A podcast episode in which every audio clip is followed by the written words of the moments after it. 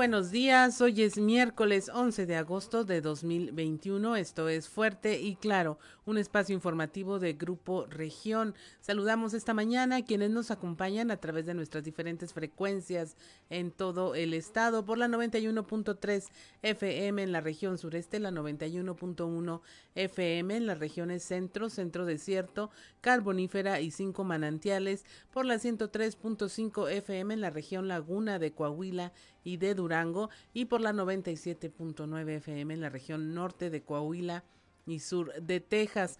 Un saludo también a quienes nos siguen a través de las redes sociales por la página de Facebook Región Capital Coahuila. Mi nombre es Claudia Olinda Morán y estos son los titulares de hoy confirman siete casos de variante Delta en Coahuila, siete casos que se presentaron en Saltillo, Acuña, Piedras Negras y Torreón. Esto lo informó el secretario de Salud, Roberto Bernal. Mata el COVID a 13 menores en Coahuila desde marzo del año pasado que se declaró estado de emergencia sanitaria por la pandemia. A la fecha, 13 menores de 14 años han perdido la vida a consecuencia del coronavirus. Reitera Guadiana boicot de Reyes Flores en Morena al ser cuestionado sobre el presunto boicot de Reyes Flores Hurtado al interior de este partido en la pasada elección. El senador Armando Guadiana Tijerina señaló que el entonces delegado federal actuó en omisión y con dolo.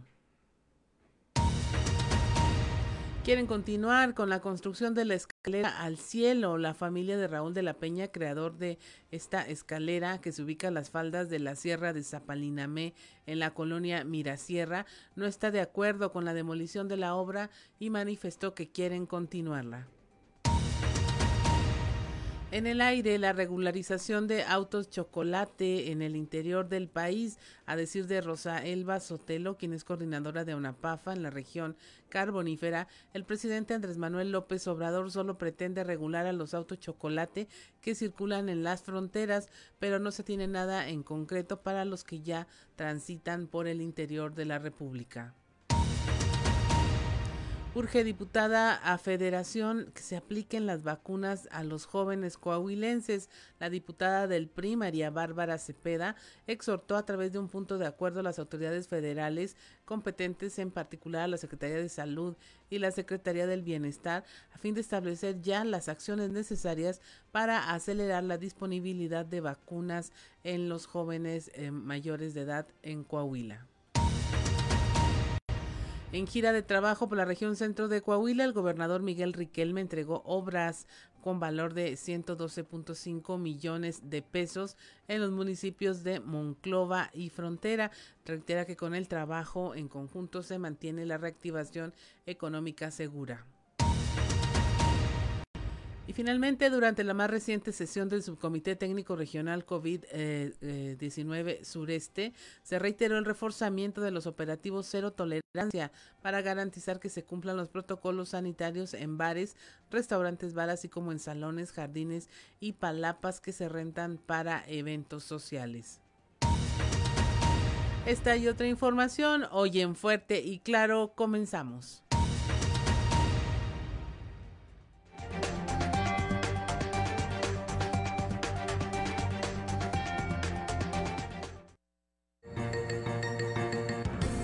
Esto es Fuerte y Claro.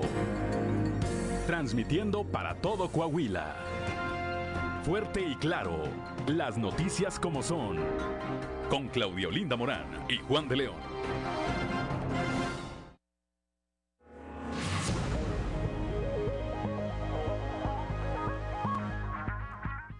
Son las 6 de la mañana con 10 minutos y a esta hora la temperatura en Saltillo es de 17 grados, en Monclova 22, Piedras Negras 23 grados, Torreón 24, General Cepeda 17 grados, Arteaga 16, Musquis tiene 22 grados, San Juan de Sabinas y San Buenaventura 23 grados centígrados ya, Cuatro Ciénegas 22, Parras de la Fuente tiene 19 grados y Ramos Arispe 18 grados centígrados. Pero si usted quiere saber cómo va a estar el clima y las temperaturas eh, y la temperatura el día de hoy, vamos al pronóstico del tiempo con Angélica Acosta.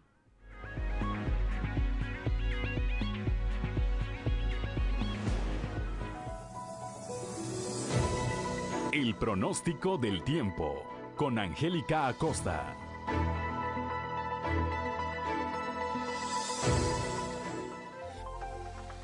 ¿Qué tal amigos? ¿Cómo están? Muy buenos días. Qué gusto me da saludarte en este bonito miércoles, ya mitad de semana, 11 de agosto. Temperatura máxima para Saltillo el día de hoy. Pon atención, 26 grados, mínima de 14. Durante el día, principalmente soleado, va a estar muy, muy agradable. Disfrútalo completamente tu día, por favor. Y por la noche, un cielo totalmente claro. 1% la posibilidad de chubasco aquí para Saltillo. Vámonos hasta Monclova. Un saludo enorme a nuestros amigos de Monclova, 37 grados como máxima para este miércoles, mínima de 24 durante el día muy cálido, un cielo totalmente soleado y por la noche de igual manera un cielo claro, ¿ok? Se va a sentir cálido también por la noche. 7% la posibilidad de chubasco o de precipitación. Torreón, Coahuila, 35 grados como máxima mínima de 20 durante el día soleado totalmente, muy muy cálido y por la noche parcialmente nublado. 2% la posibilidad de precipitación ahí para Torreón. Ok, vámonos ahora hasta Piedras. Siguen las temperaturas cálidas para Piedras Negras. 37 grados como máxima mínima de 24 durante el día. Vamos a tener periodo de nubes y sol. No te preocupes, se va a sentir muy cálido. Y por la noche de un cielo claro pasaremos a parcialmente nubladito. No te preocupes porque la posibilidad de lluvia sigue siendo baja ahí para Piedras Negras. 5%. Excelente. ¿Tienes algún compromiso en Monterrey? ¿Vas por trabajo? Bueno, pues pon atención. Cálida la temperatura. 34 grados como máxima para Monterrey mínima de 22. Durante el día totalmente soleado, muy muy cálido y por la noche un cielo totalmente claro. La posibilidad de chubasco ahí para Monterrey es de 2%. Perfecto amigos, ahí están los detalles del clima. Siguen las temperaturas cálidas, ya dejamos de lado ahora sí, ¿verdad? Las lluvias y bueno, pues a disfrutar el día al máximo. Lávate las manos con frecuencia, recuerda el uso de cubreboca sigue siendo obligatorio. Buenos días. El pronóstico del tiempo con Angélica Acosta.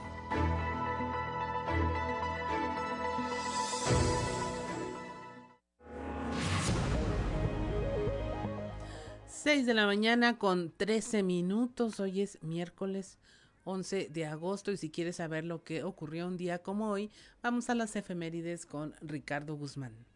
One, two, three o'clock, four o'clock, rock. ¿Quiere conocer qué ocurrió un día como hoy? Estas son las efemérides con Ricardo Guzmán.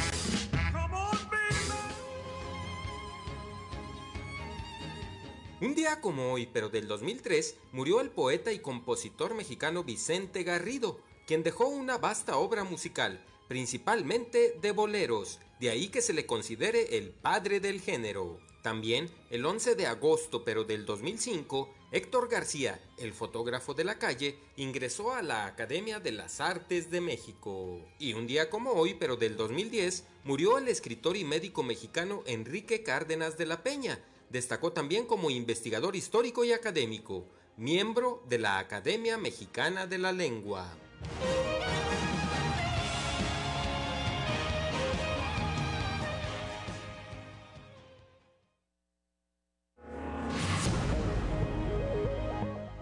6 de la mañana con 14 minutos y mire, eh, quienes estén celebrando eh, su santo el día de hoy llevan por nombre Clara de Asís, Tiburcio, Alejandro y Susana. Están celebrando su santo el día de hoy, así que felicítelos y celébrelos, aunque sea a la distancia y tomando todas las precauciones del momento. Muchas felicidades para Clara de Asís, Tiburcio, Alejandro y Susana. Y es momento de irnos a los deportes con Noé Santoyo. Resumen Estadio con Noé Santoyo.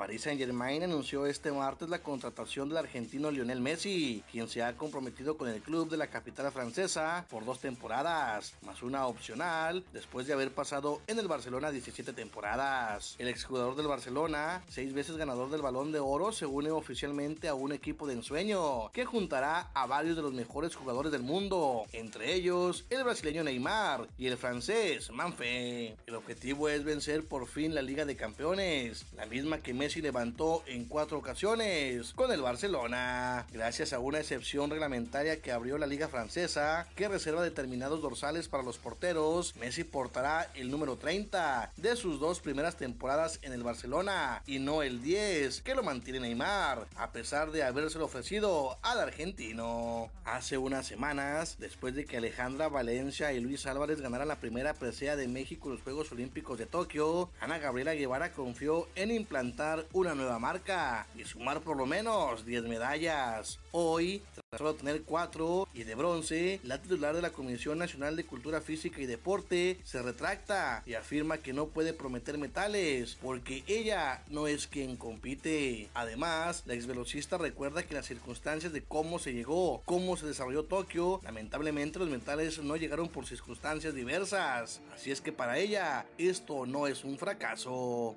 No solo con Ricardo Ferretti sucedía, ahora también bajo el mando de Miguel Herrera, Tigres fracasa en un torneo internacional. En esta ocasión fue la League's Cup al ser goleados 3 goles por 0 por el Seattle Saunders, un partido único de cuartos de final. Nuevamente este rival elimina a los felinos en esta instancia, pues en 2013 lo hizo en la Conca Champions, 3 goles por 2 en el global. Una contundente ofensiva de los mariachis de Guadalajara los tiene muy cerca de avanzar a la siguiente ronda. Luego de imponerse a los algodoneros de la Unión Laguna 12 carreras por 3 en el tercer juego de la serie, celebrado en el Estadio de la Revolución. En el otro encuentro de postemporada y clásico coahuilense, el destructor Chris Carter detonó par de cuadrangulares y con un bateo oportuno, los aceleros de Monclova tomaron ventaja en la serie al vencer la noche de ayer 6 carreras por 3 a los araperos de Saltillo.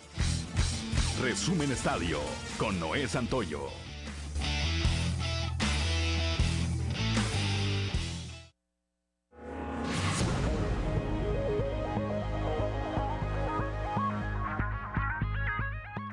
6 de la mañana con 18 minutos. Hoy miércoles 11 de agosto el tipo de cambio promedio del dólar en México es de un dólar por 20 pesos con 2 centavos. A la compra 19 con 78. A la venta 20 con 25 centavos. Y mire usted, eh, vamos a pasar rápidamente al eh, no en el siguiente corte nos iremos ya al el resumen de la información nacional. Hay eh, bastante eh, material al respecto. Este tema del covid está azotando y está incluso enfrentando a el gobierno federal con el gobierno de la Ciudad de México. Por ahí las cifras ya las están rebotando entre uno y otro, mientras uno dice que están en alerta amarilla, otros ya se ubican en alerta naranja y pues de ello prácticamente es de donde depende las medidas que se tienen que tomar y si no hay acuerdos entre una instancia y otra, pues imagínese qué es lo que eh, se está motivando allá que pues finalmente no haya acuerdos ni haya estas regulaciones que son las que han llevado al país a subir o no todo este tema del alertamiento. Le vamos a hablar también de cómo eh, se está bajando la atención médica eh, eh, pública y la gente está teniendo que recurrir a la privada. Y no sé si usted lo haya visto ah, en estos días en la ciudad, nuestros compañeros aquí en cabina lo comentábamos que ya estamos viendo de nueva cuenta el traslado de muchos enfermos, el movimiento de ambulancias y eso significa pues que hay eh, personas que están enfermando y de manera grave eh, con el tema del COVID, del coronavirus y que seguramente eh, es lo que estamos viendo nosotros. Lo comentaba ayer también nuestro compañero Juan de León. Ya otra vez eh, estamos en Facebook viendo el obituario de las personas que están falleciendo por esta enfermedad. Así que, pues no baje la guardia. Estamos en Fuerte y Claro. Regresamos.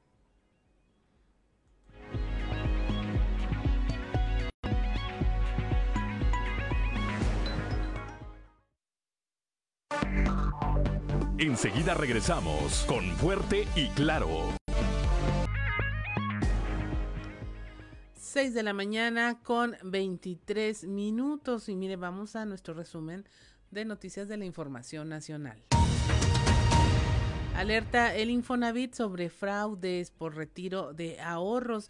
Detecta el Instituto de la Vivienda que operan falsos asesores que prometen obtener los ahorros de Infonavit para entregárselos y que usted pueda hacer uso para asuntos personales como tomar vacaciones o gastos médicos, por lo que recordó a los trabajadores afiliados que dichos recursos solo se pueden usar para la compra de una vivienda, construcción, mejoramiento y refinanciamiento de hipotecas y que si bien son un ahorro, estos se entregan solo al momento de la jubilación. El organismo de vivienda a cargo de Carlos Martínez Velázquez advirtió que si algún asesor promete dar el dinero ahorrado en Infonavit en efectivo, ya está un préstamo de por medio o incluso si ya está jubilado y le piden contratarlos para tramitar la devolución de los recursos, puede ser víctima de un engaño. Entre los principales riesgos por hacer un trámite sin los asesores correctos está el de terminar enganchados con un crédito solicitado a su nombre y sin realmente quererlo o que tal vez nunca llegue a sus manos. Durante el gobierno del presidente Andrés Manuel López Obrador baja 40% la atención médica pública y aumenta la privada, según el informe sobre medición de pobreza del Consejo Nacional de Evaluación de la Política de Desarrollo Social, el Coneval, entre 2018 y 2020, cuando alguna persona enfermó y buscó atención médica en instituciones públicas, encontró menos respuesta que en años anteriores, sobre todo entre quienes viven en zonas rurales. Esto lo revela el estudio. En el 2018, 22 millones de personas dijeron haber recibido atención médica en instituciones públicas, pero en 2020 el número de atendidos bajó a 13.8 millones. Una senadora del Partido Acción Nacional propone desaparecer el INSABI y regresar al Seguro Popular. La senadora del PAN, Marta Márquez, presentó una contrarreforma en materia de Salud que prevé la desaparición del Instituto de la Salud para el Bienestar, el INSABI, y el retorno del llamado Seguro Popular. En rueda de prensa, la secretaria de la Comisión de Salud afirmó que las reformas aprobadas por mayoría de Morena desde 2019 han derivado en un gran desastre que afecta a los mexicanos en materia de salud y se eh, refleja en la falta de atención especializada, desabasto de medicamentos y la deficiencia en los servicios de salud. En Sinaloa, el dirigente estatal del Partido Verde Ecologista de México, José Gerardo Ríos Ibarra, fue presuntamente privado de su libertad por hombres armados en el municipio de Guasave. El dirigente político fue interceptado en el municipio cuando se dirigía a la ciudad de Los Mochis. El auto en el que viajaba este líder político del Partido Verde Ecologista fue encontrado a un lado del carril de una de las carreteras federales de esa entidad. Se acelera el gasto con tarjetas de crédito. Según la Conducef, el gasto hecho por los mexicanos con estas tarjetas de enero a julio alcanzó un monto de 655 mil millones de pesos, lo que representa un incremento del 28% con el año anterior e incluso un año antes de la crisis que generó la pandemia. De acuerdo con el organismo, las compras hechas con las tarjetas de crédito llevan cinco meses con los montos más altos. Y finalmente localizan a tres menores que se fugaron del centro DIF en Monterrey. La Fiscalía General de Justicia de Nuevo León localizó a estos eh, niños adolescentes dos de ellos mexicanos y uno hondureño, que en compañía de otros menores centroamericanos de origen salvadoreño, nicaragüense y guatemaltecos escaparon del centro DIF destinado a proteger a los migrantes menores de edad que llegaron sin acompañamiento a Nuevo León. Estos eh, chicos fueron localizados y algunos, los de que tenían nacionalidad mexicana, fueron reubicados con sus padres. Y hasta aquí la información nacional y vamos a pasar a eh, la regional con nuestros compañeros en cada una de las regiones del estado, iniciando por aquí por la región sureste donde, bueno, este dato del COVID que ha se ha llevado ya, ha causado el fallecimiento de 13 menores en Coahuila desde el inicio de la pandemia. La información con nuestro compañero Christopher Vanegas. Hola, ¿qué tal? Muy buenos días, compañeros. Los saludo con mucho gusto a ustedes y a todos nuestros escuchan y déjenme platicarles que desde marzo del año pasado, que se declaró estado de emergencia sanitaria por la pandemia de COVID-19, a la fecha, 13 menores de 14 años han perdido la vida a consecuencia de COVID-19, por lo que se da a conocer que dicha enfermedad podría afectar a cualquier rango de edad. Así que las autoridades siguen exhortando a la población a seguirse cuidando, sobre todo en esta tercera oleada de contagios. La Secretaría de Salud informó desde que inició la pandemia en marzo del año pasado, al corte de 8 de agosto se han presentado 13 decesos de niños menores de 14 años a consecuencia de COVID-19. Siete de estos decesos corresponden a menores de 0 a 4 años de edad, dos son menores de 5 a 9 años y cuatro corresponden a menores de 10 a 14 años. Estas muertes se han presentado en diferentes municipios del estado como en Saltillo, Torreón y Monclova, entre otras entidades. Se informó que fueron menores contagiados dentro del ámbito familiar, descartando que los contagios se hayan presentado en instituciones educativas o en lugares de recreación. Además, la Secretaría de Salud dio a conocer que hasta el momento no hay menores contagiados ni hospitalizados por el coronavirus SARS-CoV-2, pese a la variante Delta, que también afecta a personas jóvenes. No obstante, se recomienda a la ciudadanía continuar con los protocolos de prevención de COVID-19 para evitar riesgos de contagios en niños y personas jóvenes, sobre todo con los que no cuentan la vacuna contra este virus. Esta es con la información con la que contamos al momento. Que tengan un excelente día.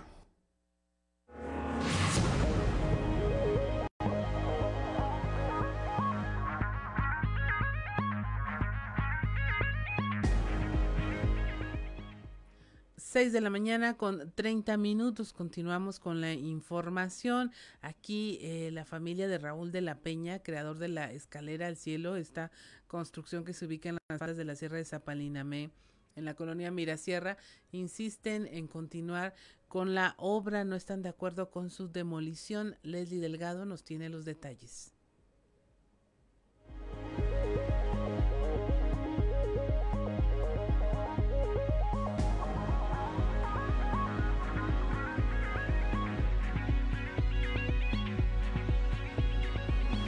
Buen día, informando desde la ciudad de Saltillo.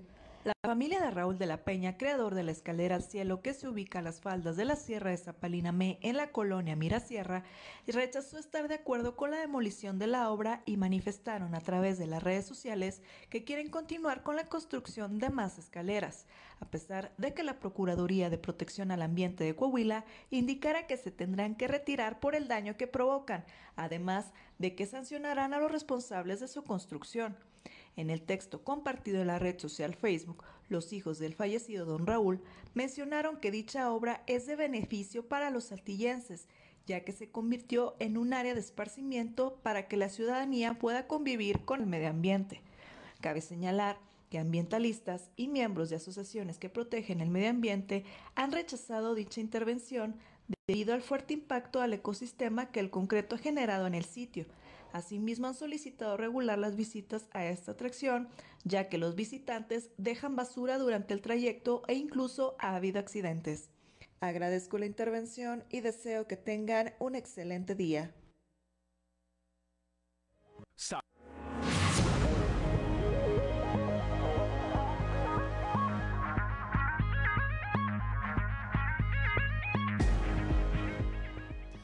6 de la mañana con 32 minutos. Aquí en región sureste también la diputada Marta Loera en conjunto con el grupo parlamentario del PRI hicieron un exhorto a la Secretaría del Bienestar para que los apoyos del programa Pensión para el Bienestar de las Personas con Discapacidad cubran a este grupo de manera total y no parcial. La información con nuestro compañero Raúl Rocha.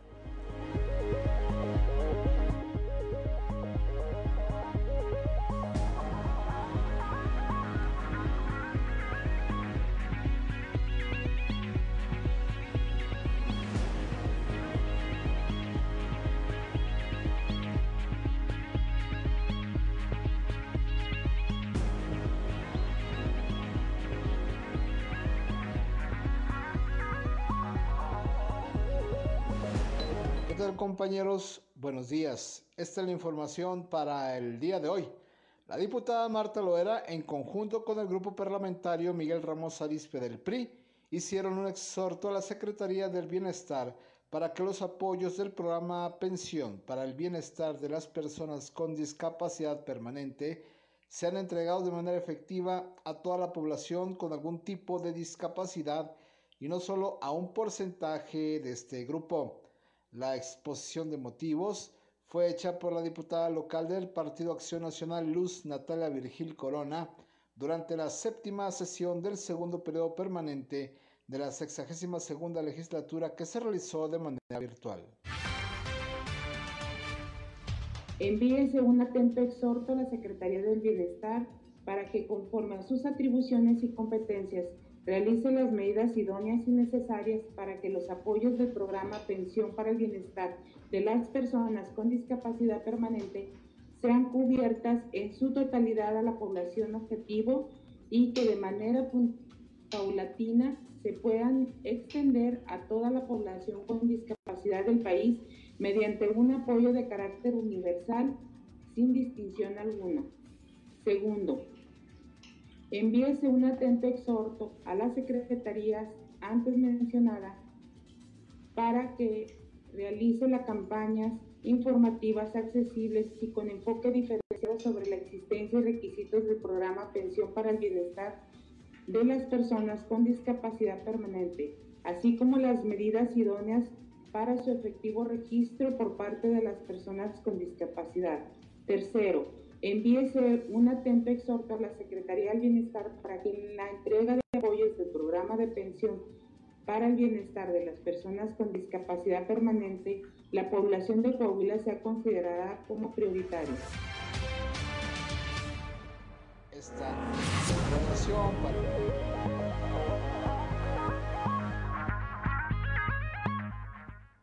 6 de la mañana con 35 minutos. Muchas gracias a nuestro compañero Raúl Rocha.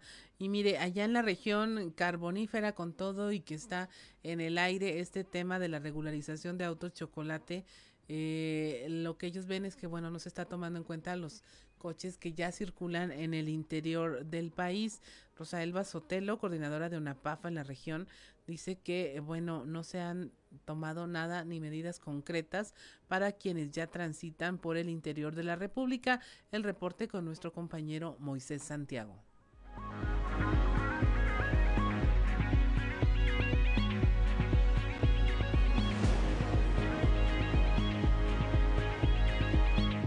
Muy buenos días Juan y Claudia, a todo nuestro amable auditorio que nos escucha en todas nuestras frecuencias. En la información que tenemos para hoy está en el aire la regularización de autos chocolates al interior del país. Así lo dio a conocer Rosaelba Sotelo, coordinadora de ONAPAFA en la región carbonífera. Señaló que lo que prometió el presidente de la República, López Obrador, fue una fronterización, es decir, donde los autos irregulares que circulan en diferentes fronteras del país podrán ser incluidos en el esquema señalado, pero no hay nada de regularización al interior del país. Esto es lo que nos menciona. Decir es que eh, va a haber eh, una fronterización o regularización, así lo están, así lo están manejando, pero solamente se está ahorita anunciando para lo que son las fronteras. Se empieza en Tijuana y el presidente Manuel López Obrador eh, también hizo una declaración en Ciudad Juárez, Chihuahua, que que bueno, efectivamente va a ser eh, la regularización o fronterización, nada más. Para el interior aún no tenemos nada en concreto. Eh, bueno, sí lo mencionó, mencionó que fronteras, entonces, pero más bien ahí sería para los vehículos que están en la frontera, no para los que están en el interior. Sí, entonces esa, es el, la noticia que tenemos hasta ahorita, ¿verdad? De que, de que sería para fronterizar, es una fronterización. ¿sí? Eh, pues bueno, estamos, seguimos nosotros trabajando en lo que es eh, lograr una regularización en el interior, pues ya en su momento, pues ya les daremos a ustedes la... Ahora, esperemos darle la buena noticia, ¿sí? Porque el presidente comentó que eh, pues sería antes de que terminara el año la fronterización, pero no hizo mención alguno en cuanto a lo que es el interior. Bien, pues de esa manera se esfuman las esperanzas de muchos que esperaban la regularización para el interior del país. Esperemos que se pueda lograr o que se pueda dar, porque la realidad es que muchas familias dependen de un vehículo de procedencia extranjera. Esta es la información que tenemos para todos ustedes para Grupo Región Informa, su amigo y servidor Moisés Santiago. Esperemos que tengan un excelente día.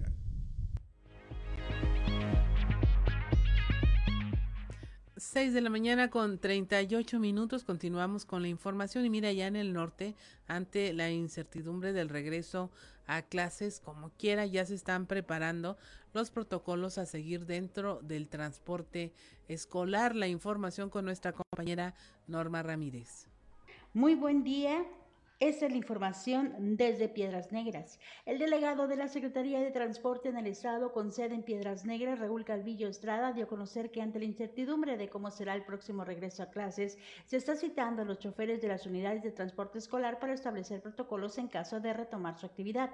Señaló que después que prácticamente estuvieron dos años fuera de esta, se tienen que concretar los puntos de para el transporte seguro de los estudiantes, en donde se tiene que cuidar el distanciamiento social, la toma de temperatura y el uso de cubrebocas, así como los traslados y aplicarse el gel antibacterial.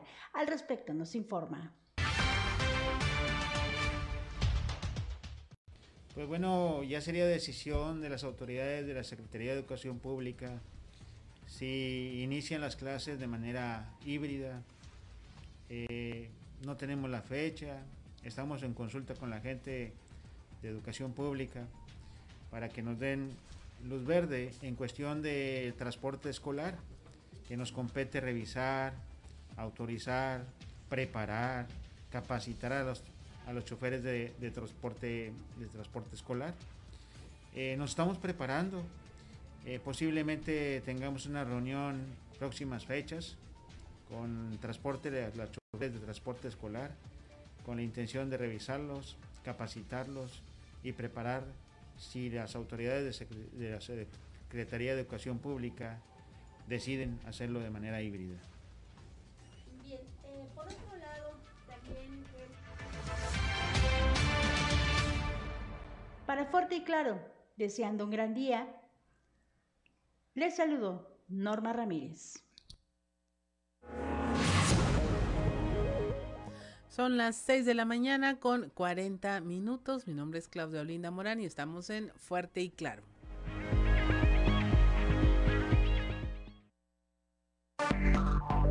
Enseguida regresamos con Fuerte y Claro.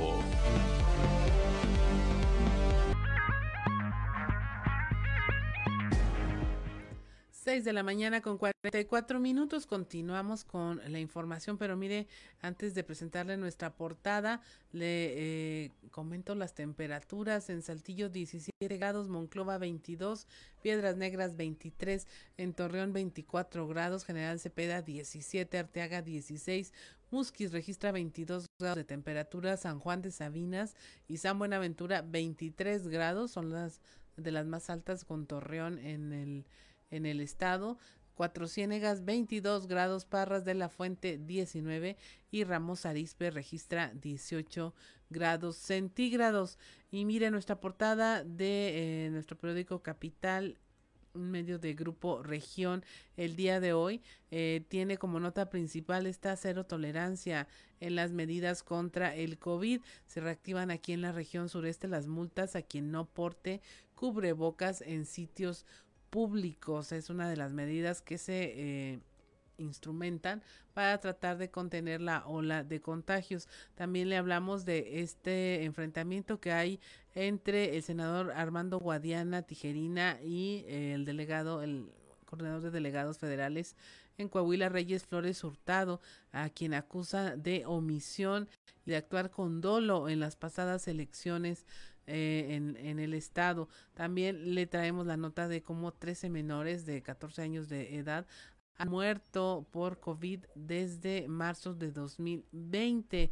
Esto pues en alerta a lo que se viene de que el COVID está afectando cada vez a personas más jóvenes. También esta eh, intención de las familiares, los familiares de Raúl de la Peña, creador de las escaleras al cielo de continuar con esta obra que pues ha sido cuestionada por las autoridades en materia de eh, medio ambiente. El alcalde Manolo Jiménez comparte fórmulas exitosas con el alcalde electo de Hermosillo, Sonora. Esto eh, son programas que ya han colocado a Saltillo en la mira a nivel nacional. También le presentamos cómo el gobernador Miguel Riquelme entrega obras por más de 112.5 millones de pesos en la región centro y reitera cómo el trabajo conjunto y responsable ha reactivado de manera segura la economía en la carretera estatal 30 frente al aeropuerto internacional Venustiano Carranza en frontera se entregó la ciclovía que conecta a este municipio con San Buenaventura. También entregó la obra del colector pluvial para la zona centro de frontera y también obras de pavimentación en Monclova. Y esa es nuestra portada. Usted la puede eh, conseguir a través de nuestras redes sociales y, ¿por qué no, compartirlas? Eh, en sus propias redes y difundir esta información. Y es momento de irnos a las 6 de la mañana con 47 minutos a ver qué se escucha en los pasillos.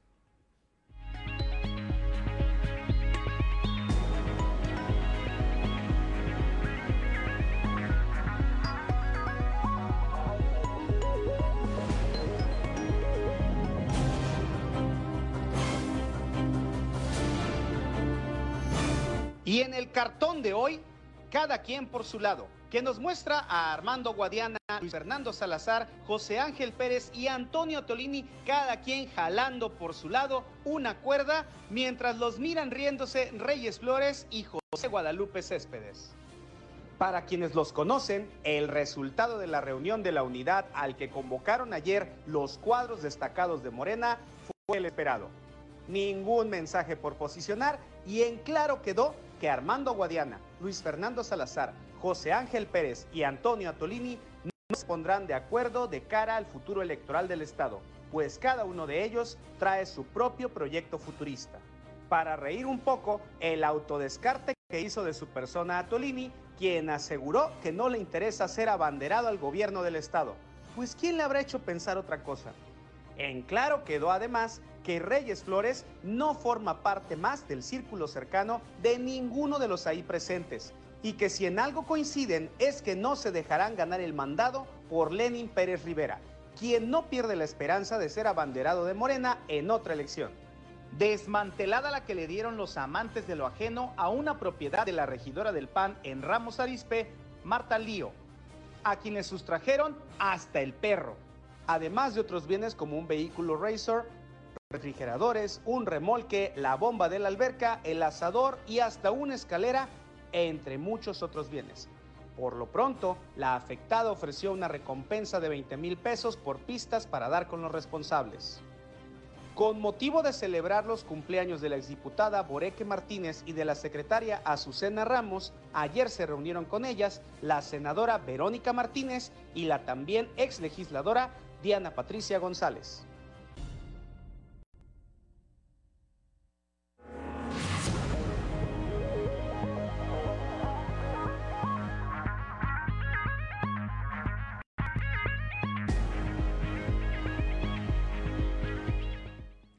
6 de la mañana con 49 minutos y mire, este tema del enfrentamiento al interior de Morena, pues se está dando mucho de qué hablar en materia política y es eh, bastante importante saber y observar qué ocurre con este partido político porque finalmente pues ha sido eh, la segunda fuerza política en el estado y cuando aquí le hablamos de contrapesos en este tema tiene que ver con que haya alguien que pueda señalar y tenga la fuerza para ah, contener las actividades del gobierno. Siempre se ha dicho que el poder absoluto pues no es bueno para nadie y entonces la existencia de estos contrapesos hacen que un país y que un municipio avance en materia eh, de bienestar ciudadano y bueno, el hecho de que se estén peleando al interior de los propios partidos aunque muchas veces se habla de que es libertad de expresión y que es una forma de la democracia, la discusión,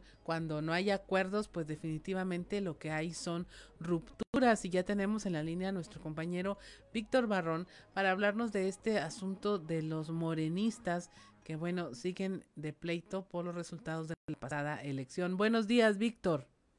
Claudia, buenos días y buenos días a nuestros amigos de Fuerte y Claro. Así es, pues el día de ayer, aquí en un encuentro con medios de comunicación en la comarca lagunera, particularmente en el municipio de Torreón, eh, eh, Armando Guadiana Tijerina, el senador, eh, habló brevemente sobre esa situación que tú comentas, donde pues efectivamente se confirma ese desencuentro con Reyes Flores Hurtado, el entonces delegado eh, de la federación aquí en la entidad coahuilense.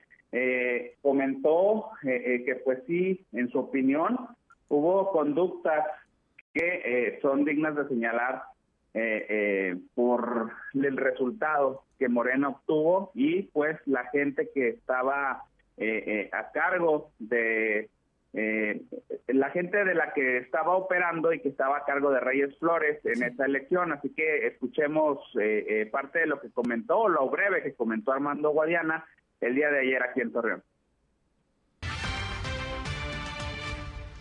Se lo preguntaba por todo el contexto previo, luego de la elección, el tema de las declaraciones que hizo usted en torno a Reyes Flores, por ejemplo, una, una supuesta traición al interior del partido que usted... Bueno, yo no sé si era traición, pero omisión sí de dolo, también creo que sí. ¿Por qué? Bueno, ahorita lo Eso ya, ya, ya, lo dije públicamente. Y el que quiera reclamar, que lo haga públicamente, como ya lo dije yo. Ya, no quiero hablar de lo mismo. Lenny Pérez, Claudio Bres, entrarían en este. Claro, ya están invitados. Vamos a hacer otra reunión en el norte, otra en el centro y otra ahí en el sureste, donde está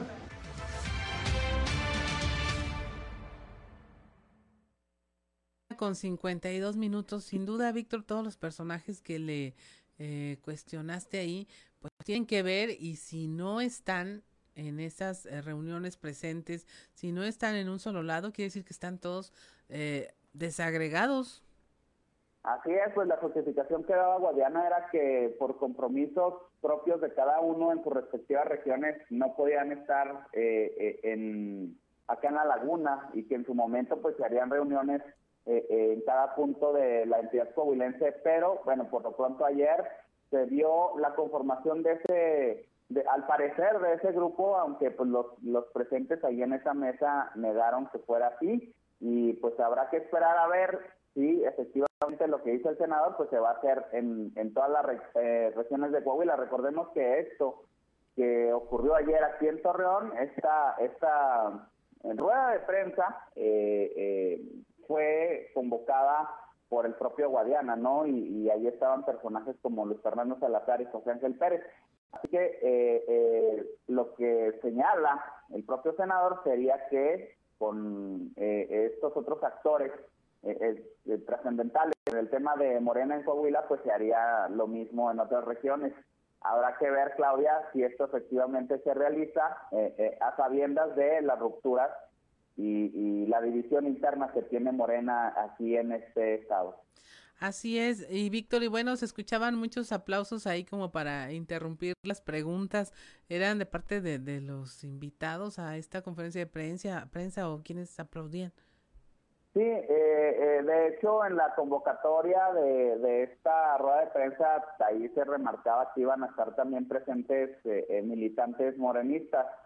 Eh, y, sí, pues, básicamente eh, eh, eso ocurrió en toda la rueda de prensa que duró una hora o, poco menos de una hora, donde pues ellos, los, los protagonistas de esta de este encuentro con los medios, estaban dando sus puntos de vista, el, anuncio que iban a hacer y al haber una pregunta de los medios en, durante la respuesta, pues escuchaban esos aplausos, ¿no? Por ahí hubo reclamos, Claudia, de alguno, uno o dos reporteros que, que señalaban que eso no era una rueda de prensa, sino un mitin político. Y, bueno, pues falta de organización, evidentemente no había alguien encargado de medios que estuviera controlando todo eso. Así que eh, eh, lo que se escuchó, y así como tú lo mencionas, eh, fue lo que ocurrió a la constante el día de ayer aquí en Torreón. Pues habrá que ver cómo funciona esta operación cicatriz dentro de Morena en el estado. Muchas gracias, Víctor, por tu reporte. Que tengas una excelente jornada. Igualmente para ti, para todos, Claudia. Un saludo. 6 de la mañana con 55 minutos. Estamos en Fuerte y Claro.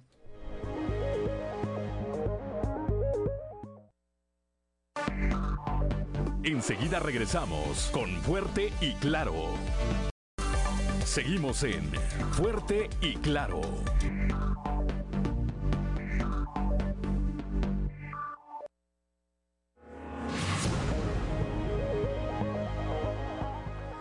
Son las 7 de la mañana, la temperatura en Saltillo 17 grados, Monclova 22, Piedras Negras 23, Torreón 24, General Cepeda 17 grados, Arteaga 16, Musquis 22, San Juan de Sabinas 23 grados, San Buenaventura 23 grados también, Cuatro Ciénegas 22 grados, Parras de la Fuente 18 y eh, no 19 y Ramos Arispe 18 grados. Y mire, continuamos con la información. Si usted está viendo que se tardan en ponerle las vacunas a los jóvenes mayores de 18 años, este, bueno, los diputados también ya se dieron cuenta y en este caso la diputada del PRI, María Bárbara Cepeda, exhortó a través de un punto de acuerdo a las autoridades federales para que ya hagan las acciones necesarias y aceleren la aplicación de vacunas a la juventud coahuilense en los municipios del estado donde todavía no se han aplicado.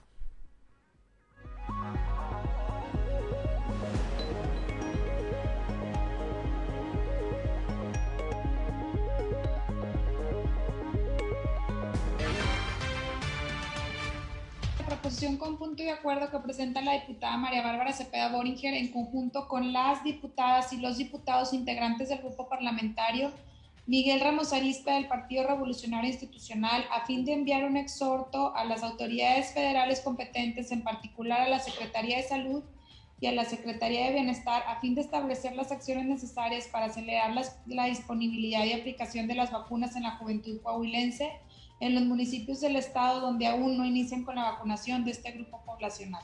Debemos llegar a la juventud de todos los municipios de nuestro estado y de esta manera poder reducir la incidencia de contagios por COVID-19, ya que con la presencia de nuevas cepas altamente contagiosas, debemos tomar medidas adicionales y multiplicar los esfuerzos para atender a este grupo poblacional.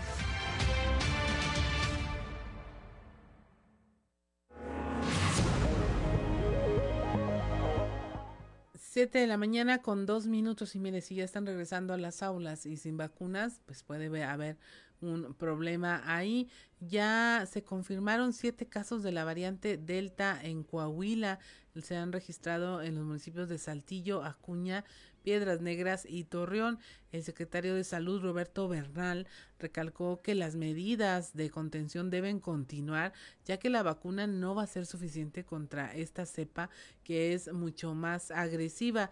De los más de 700 mil casos que se han vacunado con ambas eh, dosis eh, se equivale a un 74% de la población. Se tienen 12 funciones entre personas ya ah, vacunadas. La mayoría tenían problemas como insuficiencia renal, lo que pues agravó su estado de salud. Escuchemos lo que nos comentó al respecto.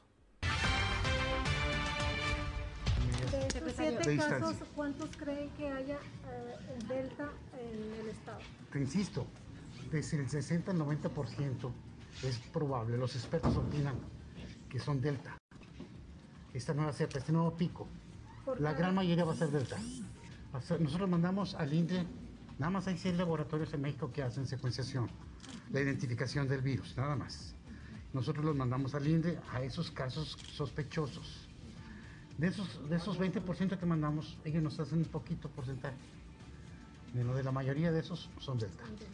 No tengo ningún municipio de Monclova, tengo Piedras Negras, Acuña, Saltillo y Torreón. Doctor, Pero debe de haber, debe de haber. Las medidas de, contención deben de continuar. La vacuna no es suficiente para, para controlar esto. insisto, es un virus muy contagioso, que los vacunados se van a contagiar. No se van a enfermedad de gravedad, la mayoría, y la mayoría no van a morir. Tenemos de los 700 y tantos mil casos que hemos vacunado con vacunas completas, que es el 34% de la población vacunable, tenemos 12 defunciones vacunados. La gran mayoría, la gran, la gran mayoría tenían comorbilidades. Cuando analizamos insuficiencia renal y COVID es mortal la, la combinación, se mueren muchos. Entonces la gran mayoría de estos vacunados tenían comorbilidades, hipertensión, diabetes.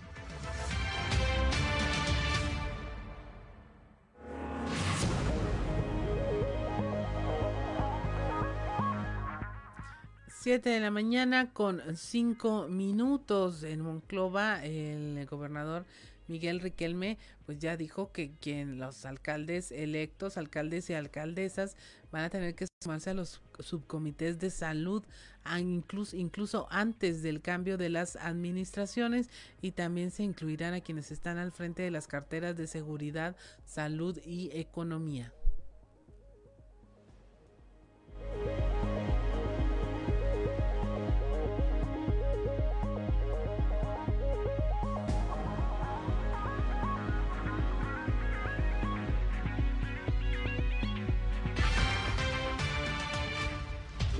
Vamos a, trabajar con las alcaldesas y alcaldes de Coahuila electos para que se sumen a los subcomités y eh, trabajemos en proyectos y obras necesarias para la entidad en la ley, eh, en el proyecto de, de egresos de cada, de cada municipio, en la ley, en la propia ley de ingresos de los ayuntamientos y poder tener los recursos necesarios, al menos para poder enfrentar el año entrante en los proyectos planteados eh, previamente en diálogo con las alcaldesas y alcaldes. Y también en los próximos días tendremos un eh, Consejo Estatal de Seguridad invitando a, los, a las alcaldesas y alcaldes electos para que vayan ya programando a quienes irán a ser los directores de policía en los exámenes de control y confianza para su ratificación o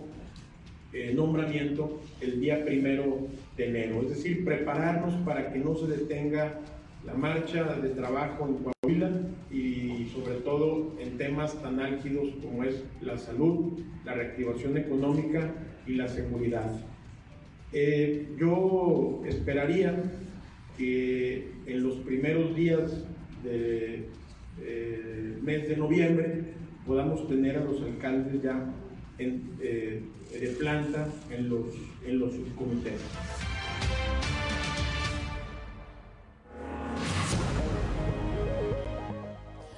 7 de la mañana con 7 minutos al comentar que los protocolos de prevención en las escuelas son obligatorios y principalmente los maestros serán los encargados de hacerlos cumplir. El secretario de Educación, Higinio González, dijo que el regreso a clases híbrido comenzará con algunos planteles en algunos turnos que se irán ampliando cada semana. De momento serán 500 escuelas en todo el estado con un promedio de 200 mil niños los que regresarán a las aulas, quedando pendiente 1.500 de reactivarse. El 23 empezamos clases, vamos a empezar despacito con algunas escuelas, en algunos turnos, vamos a empezar y, este, y vamos a ir subiendo cada semana. Yo creo que eh, nosotros estamos eh, preparando 500 escuelas desde el punto de vista físico que ya estén limpias y todo eso para poder empezar. 500 en todo el estado. Y, en todo el estado. Y si podemos empezar con más, pues empezamos con más. ¿Cuántos alumnos serían aproximadamente regresando? Estarían regresando en esas 500 escuelas, estarían regresando más o menos 200 mil niños. ¿Y cuántas escuelas faltarían para completar el 100%? 1500 en el aula todos los niños y el profesor 100% cubreboca. Segundo, el tema más importante es la ventilación del salón. El aire debe cruzar. Por las ventanas y las puertas debe estarse moviendo el aire. Y tercero, la distancia. ¿Quién se encargaría de vigilar que los niños realmente cumplan con esa medida? Pues el director y los profesores. Pues, ¿Quién más? Pues, en la escuela son ellos. Considerando que es verdaderamente amplio ellos el son los, de alumnos. Ellos son los responsables. Cada, cada profesor de, grupo es el responsable de cuidar. ¿Va a ser obligatorio ya este regreso a clases? Ahora es obligatorio el regreso a clases por parte de los maestros. Los alumnos eh, siguen conservando su privilegio. Nomás que si los alumnos no vienen a la escuela, entonces los papás tienen que entrarle a, al trabajo de enseñar, ¿no?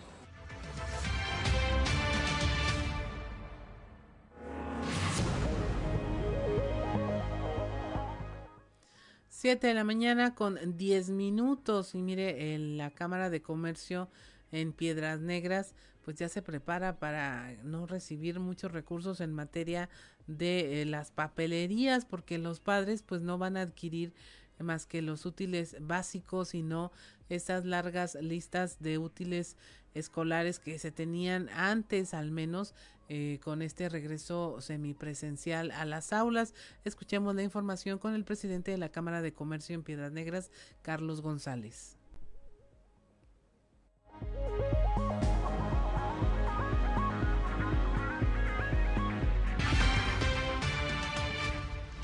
Sí, así es, siempre el regreso a clases es, es, un, es, una temporada importante para el comercio, más para aquellos comerciantes que se dedican a la venta de uniformes, a la venta de útiles escolares, papelerías, mercerías, venta de libros. Librerías es, es una derrama importante.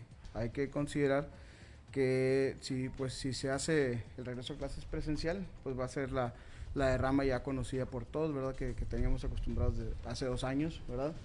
Y si es digital, este, no, esto no quiere decir que se va a colapsar esta, esta derrama económica, nada más que sí, sí es más limitado la, venta de artículos. Pues yo creo que todos los negocios, ¿verdad? Este, obviamente pues este es golpeado, este, pero hay que recordar que ya como quiera este, en las clases virtuales que se, que se llevan, como quiera se les pide algo de material a los alumnos, ¿verdad?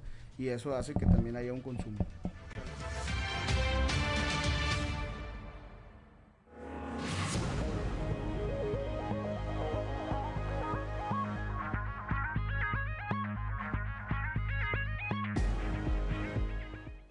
Siete de la mañana con 11 minutos. Continuamos con eh, la información.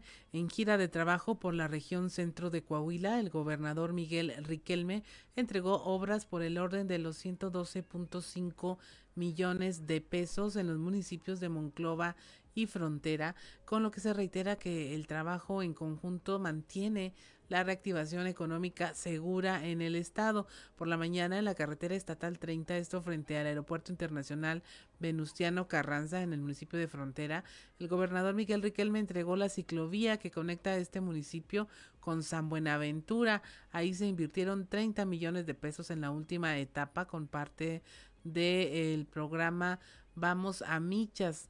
Los alcaldes de Frontera y San Buenaventura, Florencio Siller Linaje y Gladys Ayala Flores, respectivamente, recibieron esta obra en un acto en la que el gobernador los invitó a continuar el trabajo en equipo para garantizar la seguridad de quien disfruta de la ciclovía más grande en la entidad. Esta ciclovía tiene una longitud de 12 kilómetros y 3 metros de ancho.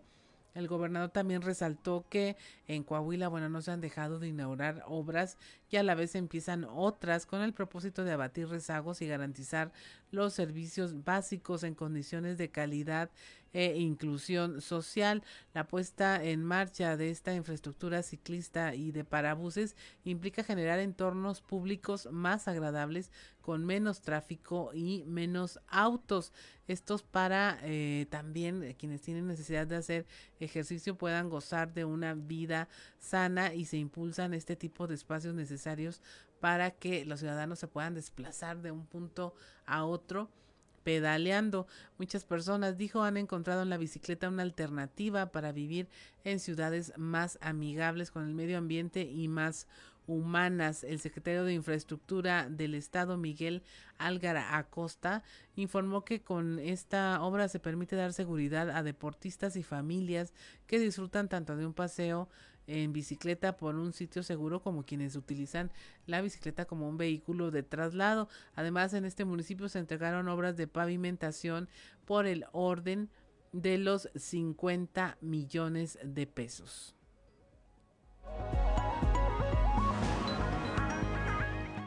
También durante la más reciente sesión del Subcomité Técnico Regional COVID-19 en la región sureste del estado se insistió en el reforzamiento de los operativos cero tolerancia para garantizar que se cumplan los protocolos sanitarios en bares, restaurantes bar, así como en salones, jardines y palapas que se rentan para eventos sociales. Además, se aprobó el reactivar las multas económicas a quienes no porten debidamente el cubrebocas en espacios como plazas, parques, transporte público, mercados y vía pública en general.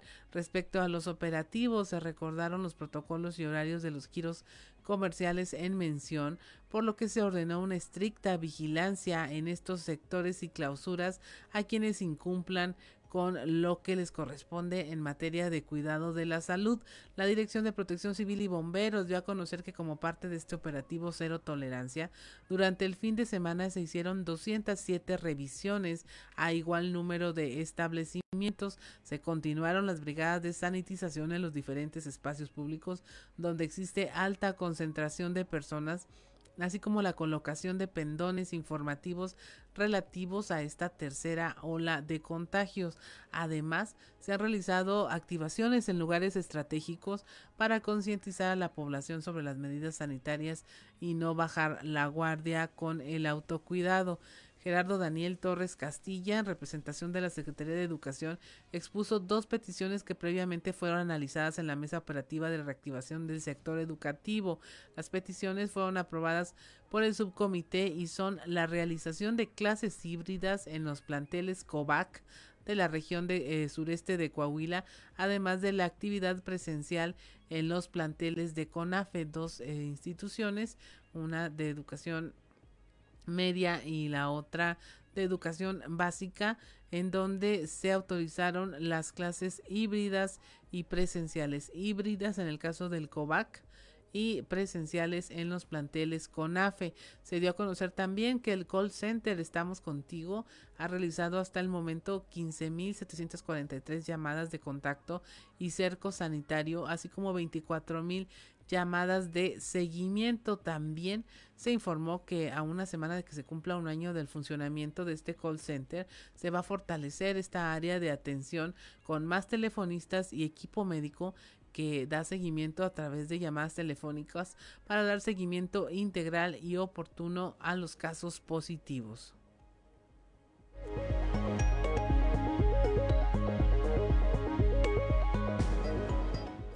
7 de la mañana con 17 minutos y también a quienes están capacitando uh, de nueva cuenta en materia de derechos humanos es a la policía estatal. Se están llevando por parte de la Academia Interamericana de los Derechos Humanos. Tienen un convenio para que se les dé capacitaciones a, a los elementos estatales. Así lo informó Juan Carlos López Reynoso, subsecretario de Seguridad Pública en el Estado. Hemos estado haciendo constantes capacitaciones, reiteradas conversaciones o conversatorios entre la, titular de la Secretaría de Seguridad Pública y sus elementos y sus mandos para evitar, para, para prevenir que las quejas sigan incrementándose. Como tú puedes ver en las cifras que te estoy dando, la Secretaría de Seguridad Pública va a una baja considerable si si tomas en consideración que a dos años estamos 45 menos en el 21 que en los años anteriores a este y 26% en el 21 a comparación del 20. Luego entonces, ¿qué estamos haciendo? La Secretaría de Seguridad Pública preocupada por este tema eh, está llevando a cabo, en el caso de comprobar las violaciones, diferentes violaciones a los ciudadanos por la actuación policial está generando procedimientos de manera administrativa dependiendo del caso.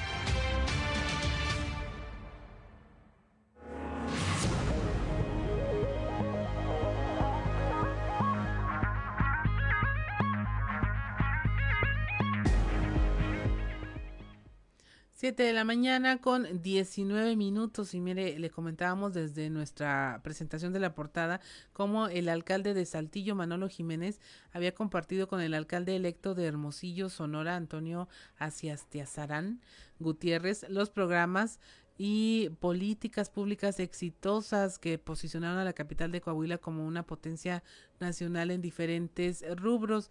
Manolo Jiménez destacó que lo primordial es cumplir con todos los compromisos de campaña porque es la mejor manera de honrar la confianza que la ciudadanía depositó en este proyecto. El alcalde electo de Hermosillo destacó la apertura del gobierno municipal para compartir eh, las mejores prácticas que han dado grandes resultados. Eh, se habló también de cómo se trabaja en equipo con el gobierno del estado, con la ciudadanía y con la iniciativa privada para obtener los mejores resultados.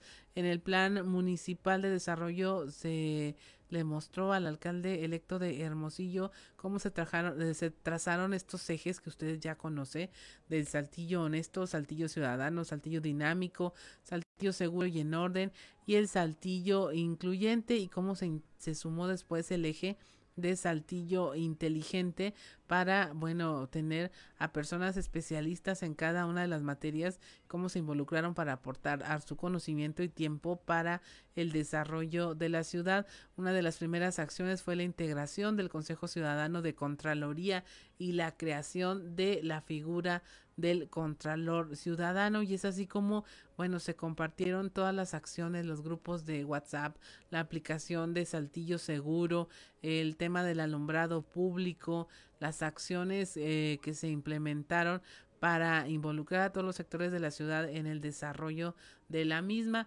y se bueno se comentaron todas estas y se convirtieron todos estos programas que en Saltillo han sido un éxito con la ciudad de Hermosillo.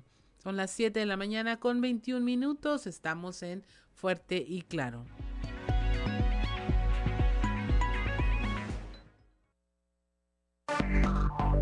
Enseguida regresamos con Fuerte y Claro.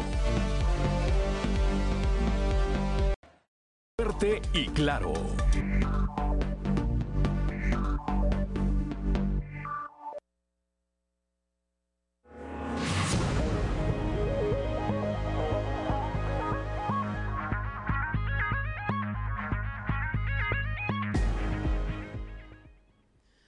7 de la mañana con 24 minutos, la temperatura en Saltillo 17 grados, en Monclova 22, Piedras Negras 23, 7 eh, en Torreón la 24 grados, General Cepeda 17 grados, Arteaga 16, Musquis 22 grados, San Juan de Sabinas 23 grados, San Buenaventura 23 grados también, Cuatro Ciénegas 22 grados, Parras de la Fuente 19 y Ramos Arispe 18 grados centígrados.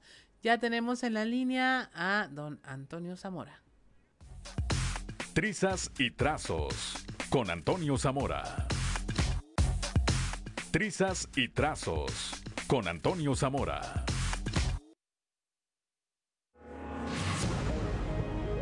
Siete de la mañana con 25 minutos. Un placer conversar con don Antonio Zamora. Muy buenos días. ¿A quién vamos a hacer trizas hoy, don Antonio?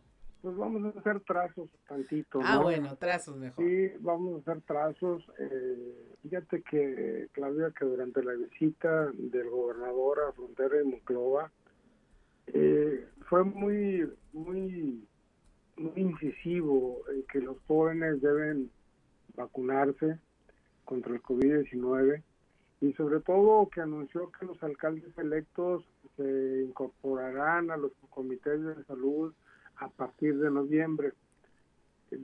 Señaló que la suma de las y los electos servirá además para que se pongan de acuerdo con el Ejecutivo Estatal de las obras a ejecutar en cada uno de los 38 municipios de Coahuila. Y Miguel Riquelme, por cierto, fue muy claro en la reunión del subcomité de la región centro, donde ofreció números precisos, Claudia, respecto a los efectos de la pandemia en la entidad. Ahí descartó la reconversión de nueva cuenta de hospitales COVID. Ya no estamos en posibilidades de reconvertir hospitales a COVID, por lo que en caso de ser necesario se trabajará en los hospitales móviles y en los hospitales generales y sobre todo se debe constatar la capacidad de reconversión del seguro social. Respecto a la inclusión de los electos, el gobernador de Coahuila dio a conocer que se va a trabajar para que se sumen a los comités de salud sin olvidarse de ponerse de acuerdo en la obra y proyectos y sobre todo que, que los van a integrar también al Consejo Estatal de Seguridad. Y yo creo que el, integrar a los electos, Claudia, al Consejo Estatal de Seguridad, a los subcomités de, de salud, es algo muy importante porque cuando entran el 1 de enero, pues ya no van a entrar así todos, este, como dicen en el argot de la cacería, no van a entrar lampareados. Eso es bueno, porque habla de preocupación, pero no solo de preocuparse, sino de ocuparse y estar en la jugada desde antes. sí, definitivamente tienes mucha razón eh, al señalar eso. Por otro lado, César Flores Sosa, a quien le quitaron la, la regiduría plurinominal, dijo que, que la, va a pelear. Eh, platicamos también ayer con, con el que decían o decíamos que iba era candidato a síndico del Partido Revolucionario Institucional, el profesor Alberto Medina, y, y Beto nos dijo sabes que la idea original era que, que Cintia Villarreal fuese la candidata plurinominal a síndico y bueno, pues a ella le tocó la oportunidad. Yo voy a ser regidor y todo está dentro lo, de lo que quiere el partido y dentro de las cosas que se escucharon. Lo más seguro, dice, es que el JEC debió haber mencionado nombres al tribunal electoral o a alguien y, por ahí este eh, eh, entró entró la confusión. O sea, ya se solucionó la bronca ahí, que no había bronca entre los priistas y pues bronca en lo que resta el año de César Flores Sosa para recuperar su regiduría. Es que ya le gustó, ya le gustó. Sí, ya, lleva como 10 años ahí pegado. No, pues entonces es algo que va a pelear. como no, como no, le pagan sin, sin, sin, chambear, le pagan por criticar, está bien, ¿no? Así es, don Antonio. Oiga, ¿y a los morenos cómo los ve? A los morenos, mira, aquí por ejemplo, Melba Farías, eh, este, en el tema de, de las regidurías, que también le quitaron a, a Lluvia Estrada su, su, su regiduría, pues Melba Zambrano primero convenció a la reportera para que fuese candidato. Y luego ayuda para quitarle la regiduría plurinominal. Y ahí, es donde dices tú, mi no entender, pero la verdad es que qué hígado tan negro de la todavía la verdad. Fue ahí donde se traicionaron, ¿no? Y, se quisieron, la dio por muerta a alguien y, y quiso cobrar y fue todo ese problema. Yo creo que, que sí, que, que el tema es este. Eh, los morenos nunca han, estado de acuerdo, ¿eh?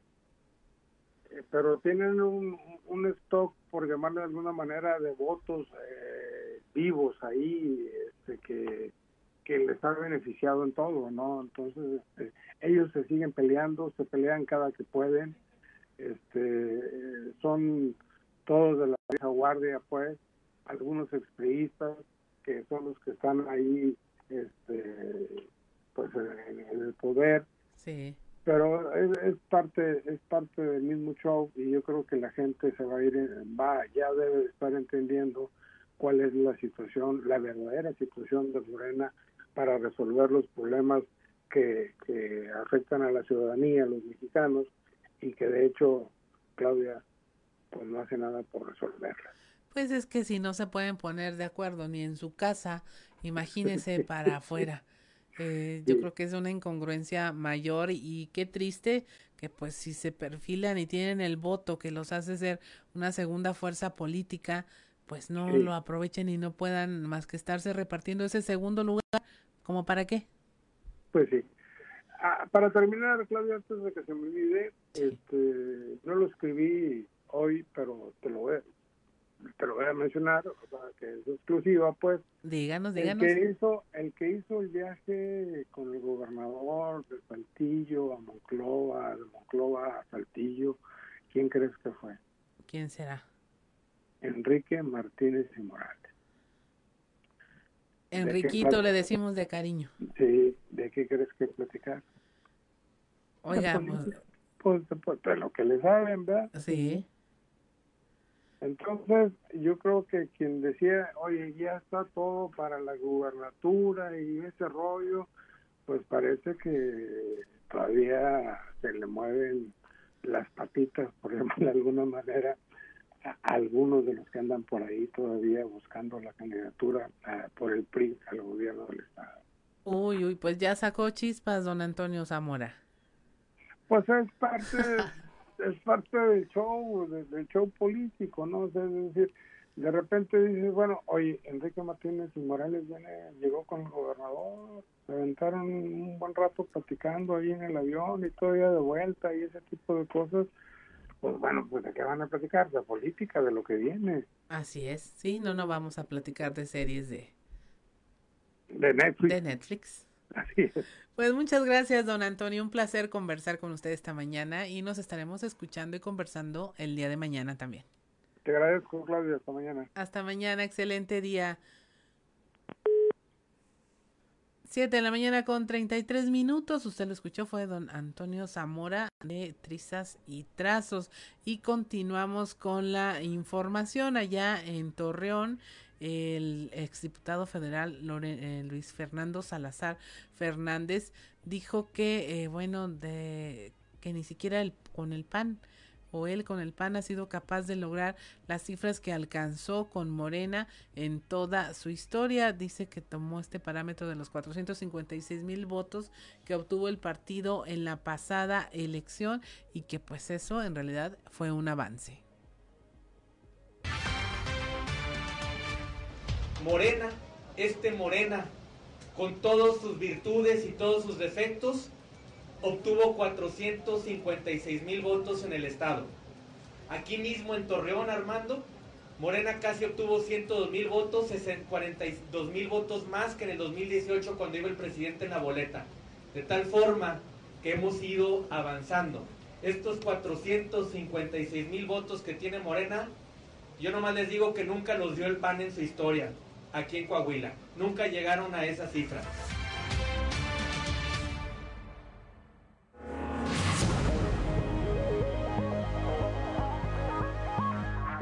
Siete de la mañana, siete de la mañana con 34 minutos. Los comerciantes esperan recuperación económica en Sabinas. Aún mantienen la esperanza de que la habrá, porque si bien hay una situación crítica, pues confían en que eh, haya un repunte. Iván Alemán, comerciante local, aseguró que tras ver la necesidad de las familias se abrieron una tortillería, puesto que esto es uno de los productos con mayor demanda y esperan que se pueda ver un mejor panorama económico.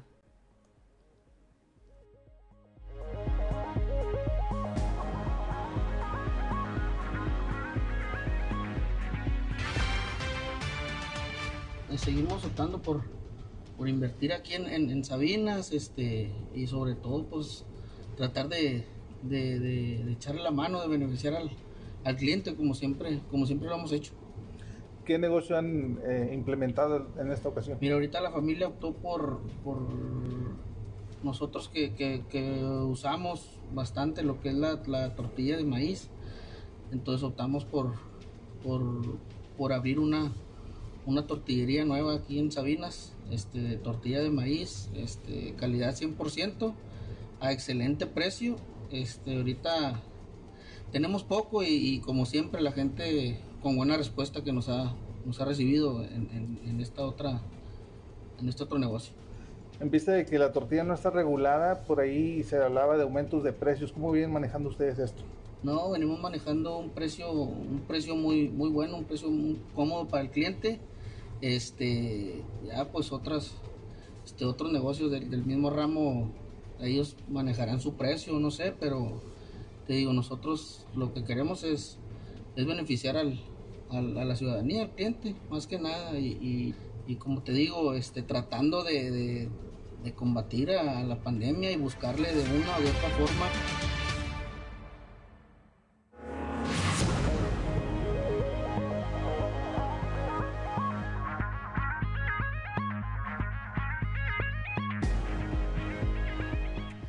7 de la mañana con 37 minutos en el Hospital General de Saltillo en lo que va de este año se han atendido a nueve mujeres embarazadas que padecen COVID-19.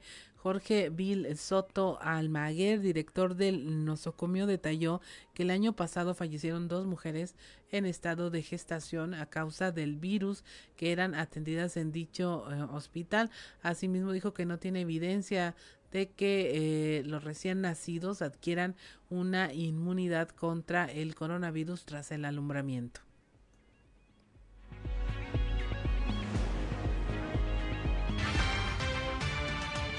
Este, Este, miren, nosotros aquí en el, en el Hospital General Saltillo seguimos atendiendo a la paciente obstétrica, o sea, aquella paciente que viene a tener aquí a su bebé. Este, en lo que va del año, de enero a la fecha, hemos tenido un total de nueve pacientes eh, que, han, eh, que hemos atendido durante el embarazo o puerperio con COVID-19. Ok, ¿Y, y, y fallecido, doctor? Mire, decesos este año no hemos tenido. El año pasado tuvimos dos pacientes en puerperio eh, que fallecieron eh, a causa de, de la enfermedad COVID-19. En ese momento, no, en este año no hemos tenido ningún deceso, solo hemos atendido este, nueve, nueve pacientes con esta enfermedad, ah, de las cuales eh, se han egresado eh, en forma satisfactoria a su, a su domicilio.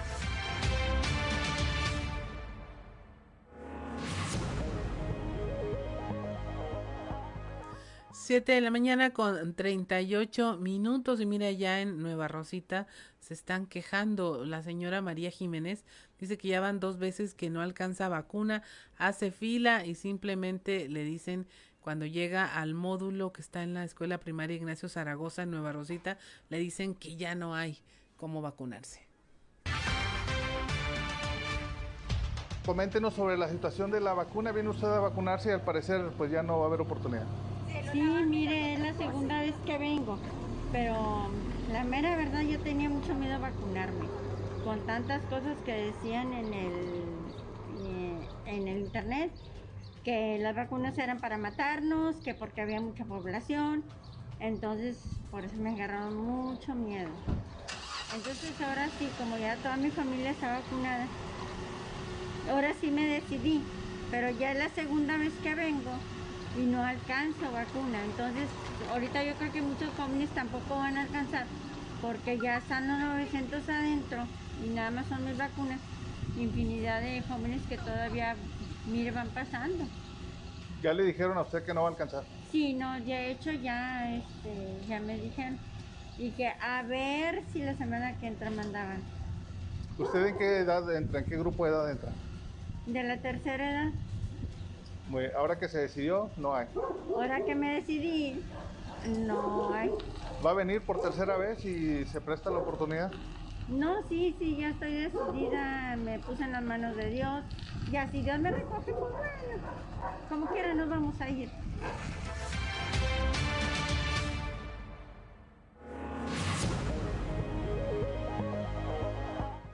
Siete de la mañana con 40 minutos. Soy Claudia Olinda Morán y estamos en Fuerte y Claro.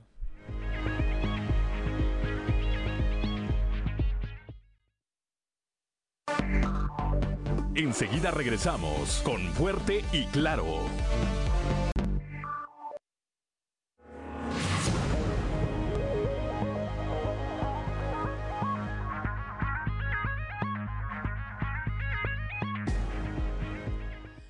Siete de la mañana con 45 minutos. Es momen- momento de irnos a las voces de hoy en Fuerte y Claro con Ricardo Guzmán.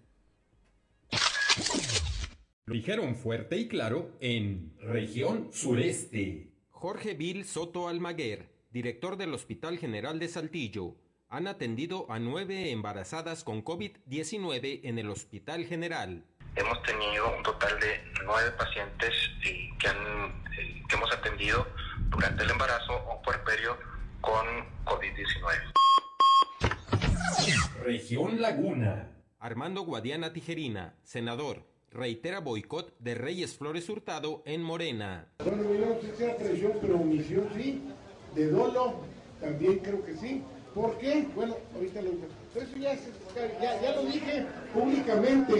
Y el que quiera reclamar, que lo haga públicamente como ya lo dije yo. Ya, ya no quiero hablar de lo mismo. Región Centro. Roberto Bernal, secretario de Salud, confirma siete casos de variante Delta en Coahuila. De estos siete casos. ¿cuántos creen que haya eh, el Delta en el estado? Te insisto, desde el 60 al 90% es probable, los expertos opinan que son delta. Región Carbonífera. Rosaelba Sotelo, coordinadora de ONAPAFA, en el aire, regularización de autos chocolate en el interior del país. Eh, bueno, sí lo mencionó, mencionó que fronteras, entonces, pero eh, más bien ah, ahí sería para los vehículos que están en la frontera, no para los que están en el interior. Sí, entonces esa, ese es el, eh, la noticia que tenemos hasta ahorita, ¿verdad? De que, de que sería para fronterizar.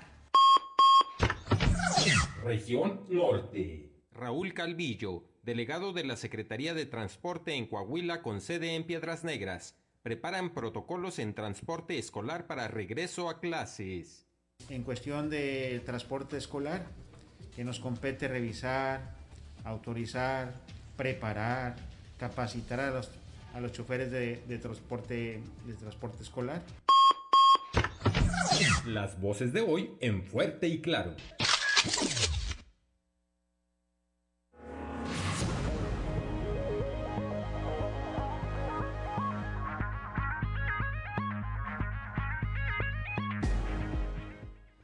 Siete de la mañana con 48 minutos y es momento de irnos a nuestro resumen de la información nacional. Alerta Infonavit sobre fraudes por retiros de ahorros. Detecta que operan falsos asesores que prometen obtener los ahorros del Infonavit para utilizarlos en asuntos personales como vacaciones o gastos médicos y bien si estos solamente se entregan para construcción de vivienda o a la hora de la jubilación, bueno, eh, se arriesgan a que eh, se está contratando un ah, agente de este tipo, pues va a caer en un engaño y probablemente tenga un crédito solicitado a su nombre sin realmente quererlo o que nunca llegue a sus manos o que se reduzcan los ahorros una vez que se hayan podido devolver. El gobierno del presidente Andrés Manuel López Obrador baja 40% la atención médica pública y aumenta la privada, esto según el informe sobre la medición de pobreza del Consejo Nacional de Evaluación de la Política de Desarrollo Social del Coneval, quien advierte que entre 2018 y 2020, cuando alguna persona enfermó y buscó atención médica en instituciones públicas, encontró menos respuesta que en años anteriores, en particular entre quienes viven en zonas rurales. En 2018, 22 millones de personas dijeron haber recibido atención médica en instituciones públicas, pero en 2020 el número de atendidos bajó a 13 millones, lo que significa una reducción del 38% durante los dos primeros años de gobierno del presidente. La senadora del PAN, Marta Márquez, presentó una contrarreforma en materia de salud que prevé la desaparición del Instituto de Salud para el Bienestar, el llamado INSABI, y el retorno del Seguro Popular. Dice que eh, las reformas de salud aprobadas por mayoría de Morena han derivado en un gran desastre que afecta a los mexicanos, pues falta atención especializada, hay desabasto de medicamentos y deficiencia en, los servicios de salud. En Sinaloa, el dirigente estatal del Partido Verde Ecologista, José Gerardo Ríos Ibarra, fue presuntamente privado de su libertad por hombres armados en el municipio de Guasave. Esto mientras se trasladaba de este municipio de Guasave a Los Mochis. El auto en el que viajaba fue encontrado a un costado de la carretera. 7.51 de la mañana, hasta aquí la información nacional y es momento de irnos al show de los famosos con Amberly Lozano.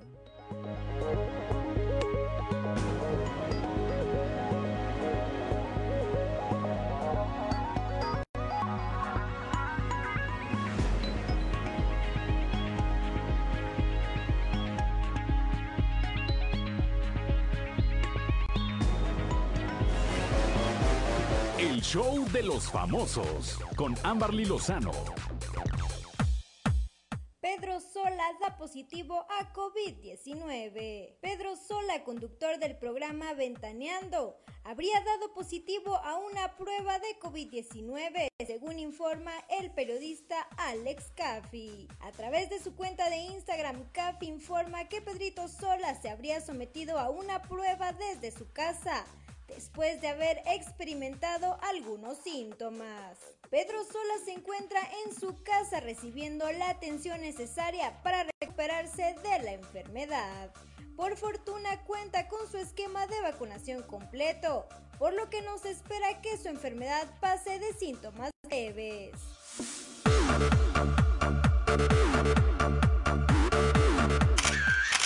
Alejandro Fernández anticipa regreso a México para estar con Vicente Fernández. Alejandro Fernández regresó a toda prisa a México cuando se enteró que su padre Vicente Fernández había tenido un accidente en casa y se encontraba delicado de salud. El cantante fue captado a su llegada al aeropuerto de la Ciudad de México por distintos medios locales, quienes le preguntaron por la salud de su padre, pues se encuentra internado en Guadalajara, pero dijo desconocer todos los detalles. Con una fotografía de los dos juntos en las redes sociales, el potrillo demostró su apoyo incondicional para su padre. Te amo, fue lo que escribió el cantante al pie de la publicación.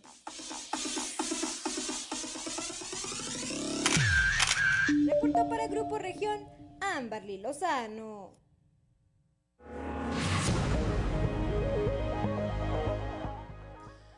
7 de la mañana con 53 minutos y es el momento de eh, despedirnos. Le damos la las gracias por su atención esta mañana y que nos haya acompañado en esta conversación que tenemos con todos nuestros eh, reporteros allá en las diferentes regiones del estado que traen para ustedes, bueno, lo que ocurre, los contenidos todo lo que se genera en todos y cada uno de los municipios. Como siempre le decimos, tome decisiones informadas y qué mejor que informarse aquí con nosotros en los espacios informativos de Grupo Región y que por supuesto seguirán a lo largo de esta mañana con todos los eh, enlaces que se hacen a través de las redes sociales por la página de Facebook y en donde usted puede ver a nuestros reporteros trayendo para ustedes los acontecimientos del día en tiempo real, lo que ocurre, los hechos que pueden afectar en su vida cotidiana y también lo que viene. Son las 7 de la mañana con 54 minutos y esto fue fuerte y claro.